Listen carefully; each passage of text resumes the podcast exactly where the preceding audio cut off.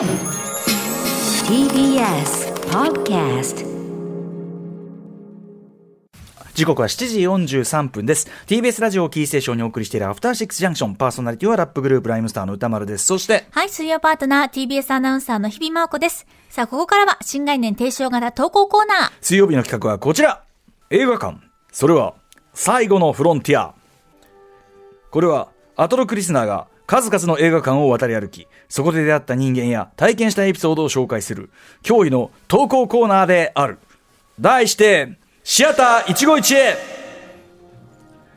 さあ、このコーナーでは、えー映画館で出会った人や目撃した珍事件などなど、皆さんが映画館で体験したエピソードを募集するコーナーとなっております。はいということで、今週も早速リスナーから届いたメールをご紹介いたしましょう。これ私は読みますね。お願いしますえーラジオネーム、ホットチョコレートさんからいただいたシアター一期一会です。これは僕が高校3年生の時のシアター一期一会です。高校時代、僕は演劇部に入っていて、3年生の時は夏の全国大会に出場するなど、部活にのめり込んでいました。これ今、日比さん息を飲まれましたが、なかなかのレベルの高さといったところでしょうか。すっげえやつですよ。すっげえやつ。う ん全国大会すっげえやつですよ。また高校1年の冬に演劇部で一緒だった同級生の女の子と付き合い始め 部活がオフの日いちいち息を飲むという部活がオフの日には一緒に映画を見に行くなどそれはそれは輝かしい高校生活を送りました。私と全然違うじゃないか。しかし部活を引退してからは受験勉強にうまく切り替えることができず結果としては受験に失敗、3月に入ってからも合格通知が届かなかった僕は浪人するかどうかという状況に立っていました。正直受験に失敗した現実を受け入れられませんでした。彼女ともうまくいかず親からは延々と怒られまさに八方塞がりな毎日でしたちょうどその頃映画館で幕が上がる、これ2015年2月28日公開、もう5年前なんですね、桃色クローバー主演、えーが公開されていました。えー高校演劇の話だし、何よりどこかに逃げたいと思って見に行くことに決定。彼女を刺さってみるも、私はいいやと即答。僕は一人で近くの東宝シネマズへ逃げ込みました。逃げ込むという言い方がいいですね、映画館ね。上映開始してすぐに高校の演劇部の、高校の演劇部のシーンが。浪人か。親にいつ話を出す切り出そうかな。彼女とも別れが近づいているのかも。ああ、どうしよう。なんていうことはすっかり忘れて。いやー、部活楽しかったな。あの頃に戻りたいな。と完全に現実逃避モードに。しかし、映画に没入したその時です。登場人物たちが全国大会の会場に行って感激するシーンが始まったんです劇を見るシーンが、えーもちろんその会場とは僕の学校が出場した全国大会の会場でしただから自分たちが出てた舞台が実際に、えー実際の会場の様子や出場校のリハーサル上演の一部がスクリーンに映し出されたのです。この風景知ってるよ。自分たちが行った全国大会じゃん。と驚いているうちに大会の表彰式の一場面が流れました。そこには壇上で賞状を受け取る彼女の姿も映っていました。ほんの一瞬の場面でしたが、楽しかった眩しい思い出と、現在の自分を対比せずにはいられませんでした。戻りたい、あの頃が、スクリーンいっぱいに映し出されているがゆえに、かえって今の自分が情けなくて仕方がなくなってきたのです。現実逃避したくて見に来たのに、ここにも逃げ場がないのか、と叫びそうになりました。結局僕は浪人して予備校生になりました。彼女とのお付き合いは当分続きましたが、浪人が終わって大学に入学した後、えー別れました、この話を投稿しようと思って映画を見直したのですが、表彰のシーンは削られていました。あの時映画館で見たからこその体験だったのかもしれません。いや、映画館って本当にいいものですね。これ、ね、あの、日比さんご覧になりましたか？桃はい。色クローバー Z 主演、マークが上がる。ね元は平田織座さん原作、ね、えー元広克行監督で、私も映画表しましたけども、あのー確かにその全国大会出てきて、まあ、まずちなみにそのやっぱ日比さん改めて言いますれば、はい。高校演劇部ではい。全国大会まず行けて、はい。しかもなんか壇上でなんか賞状もらってる？ってことは何かしらを取ったってことですよ賞を取ったってことなんね。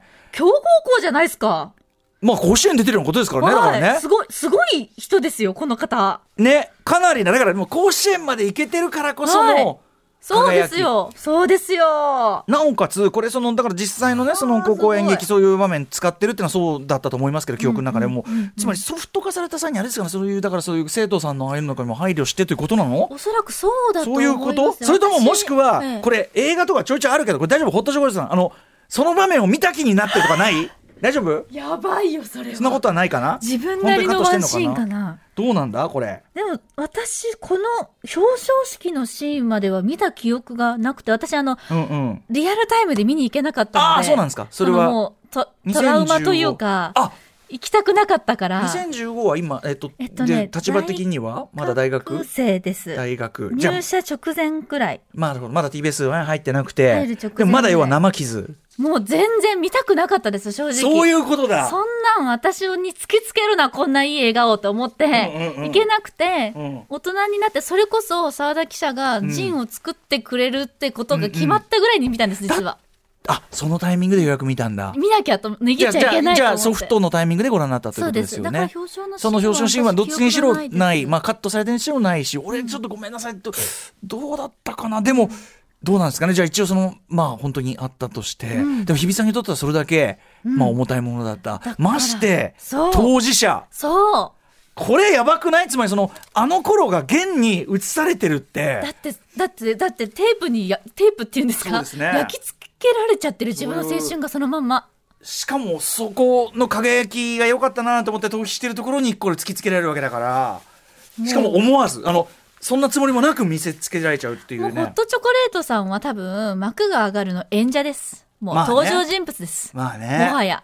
いやこりゃすごいよ。確かにでもソフト化の際にねある種の場面削られるとかまあちょいちょいなくはないから、本当にそういうことだったかもしれないしね、そうですうね。んあとはでもあったと思ってた場面がないとかも本当にあるからまあな、自分なりにこうでもこれはさすが。にこんだけ鮮明にその彼女が表彰を受けてたこれがさこれが幻想だったらすごいけど、うん、じゃあ彼女部長だったのかな？部長だったんでしょうね。だから受け取る立場だったんでしょうねそれはね。もしくは主演とか。そうですね。あー。いやいやいやいや。いやーでしかもこの3月に入ってもね合格通知が届かなかった頃に出会った。だから今まさにこういう思いをしている方がもしかしたらいるかもしれない、ね映画館に逃げ込みたいっていう人が。まあでもそういう時に見た映画っていうのは、まあ良くも悪くもということかもしれないけどやっぱ一生のねあれになりますからね。見うんたそのあの時期に見たなという思い出そういう時期も一生に一度のことなんでね、うんあのーまあ私が言うと無責任に聞こえるかもしれないけどもやっぱりでも味わい尽くしていただきたいということでしょうかね。そうですねはいはいもう一発いける？もう一発いきましょうかはいじゃあこちら日比さんお願いしますはい、えっと、歯車さんからいただきました、シアター一期一会です。今年もあの日が近づいてきました。私には生涯忘れられない映画体験があります。10年前、宮城県に住んでいる私は被災者でした。毎週末通っていたショッピングモールも被害を受け、入居するシネコンも営業できない状態でした。日々は流れ少しずつライフラインやインフラ面も復旧していき、2ヶ月ほど経った頃、映画館も営業を再開しました。んとはいえ、まだ完全に修復されたわけではなく、稼働するスクリーンは一つのみ。上映される映画も一本だけです。あの頃、映画業界全体が苦境に立つ中で選ばれたタイトルは、んプリキュアオールスターズデラックス3。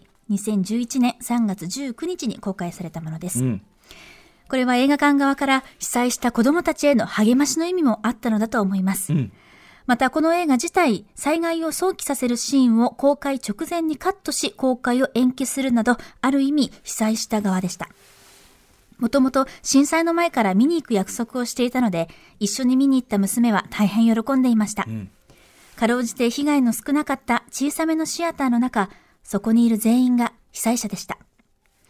久しぶりに見た映画というよりも、久しぶりに触れたエンタメ。うんスクリーンに映るすべて、スピーカーから流れる言葉のすべてが今まで感じたことのない純度で心に入り込んできました。離れていても心はいつもつながっているよ。何もなかった頃に見たのなら、ただ聞き流していたプリキュアのそんなセリフも、被災者への応援のように感じられ、私は不覚にも落類していました。私はあの日映画が時に作り手の思いを超えて受け手の心に深く刻まれることを身をもって知りました。この春中学生になる娘も私の影響でライムスターファンです。このコロナ禍が収まった時、そしてまた歌い出す日を心待ちにしています。いや、映画館って本当にいいものですね。ねえまああの、明日まさにねえー東日本大震災からちょうど10年3月11日というタイミングでのメールでもございました。ありがとうござい。ねえだからそうですよね。しばらく東京の映画館はまあだからまだやってたけどやっぱその被災そのもうねドーンとこう受けてるところだから宮城でね。こういう感じだったんだね。ねえ、いや、知りませんでした。こういう状況だったってことは。それでもなんとか動かしたししかもそこでまずプリキュアでね、まあ、子供たちに見る映画といういう感じでやるっていうのもいいし、ねまあ、この作品そのものはまあ公開タイミングから考えても当然、あの震災をし想定しているわけではない作品なんだけど、うんうんやっぱそこから響くものがあるっていうのがそうね。ですね。うんあの頃はテレビもね、CM も全部なくなったりして、もうちょっと忘れかけちゃってるけどうね。ん、いつなんかこう特番をやろうかとかね、うんうんなんかイベントもいつまで自粛しようかっていう時期でしたもんね。そうだねうん。ちょっとね、すっかりこう、もちろん、記憶が薄れがちになりがちな、まだね、もうええ10年も経つとっていうのもあるし、あとやっぱその、被災地、どの、どの場所にいたかによって、やっぱりこういう強度ってちょっと違ってくると思うんだけど、そうでこれはかなり素敵な感じですね、やっぱうんね。こうやってもう忘れずにこうやって届けてくださることもありがたいことですね。うんうんうん風化させないためにも。そうだね。あ、うんそうか、でもそうか。あと、プリキュア自体もその、そうか、災害を想起させるシーンをカットしとか、そういうのもいろいろありましたね、やっぱね。にねうん、ちょうどあれだもんね、あのーイーストウッドの映画で、やっぱり、あの、なんだっけ、タイトル忘れちゃった、あの、超能力のやつ。で、やっぱりその問題のシーン。うん？ヒアアフター。ヒアアフター、そう、ヒアアフターがやっぱりちょっとショッキングな場面、まあ、それ全く図らずもなんだけど、ん。そういうタイミングで、はい、あのーで、イーストウッドからのコメント込みで、そういうこういうあのツイートを申し上げますみたいなのが出たりとかね、そういう時期でもありましたよね。そうでしたね。うん、まあなんかちょっとね、あのついつい忘れがちになっちゃいますけど、ええこんなことを思い出させていただくようなメールありがとうございました。ありがとうございました。はい、といったあたりで、ぜひ皆さんからもメールをお待ちしております。はい。宛先歌丸アットマーク tbs.co.jp までです。以上、新概念提唱型投稿コーナー、本日水曜日は、シアター151へでした。After Six Junction.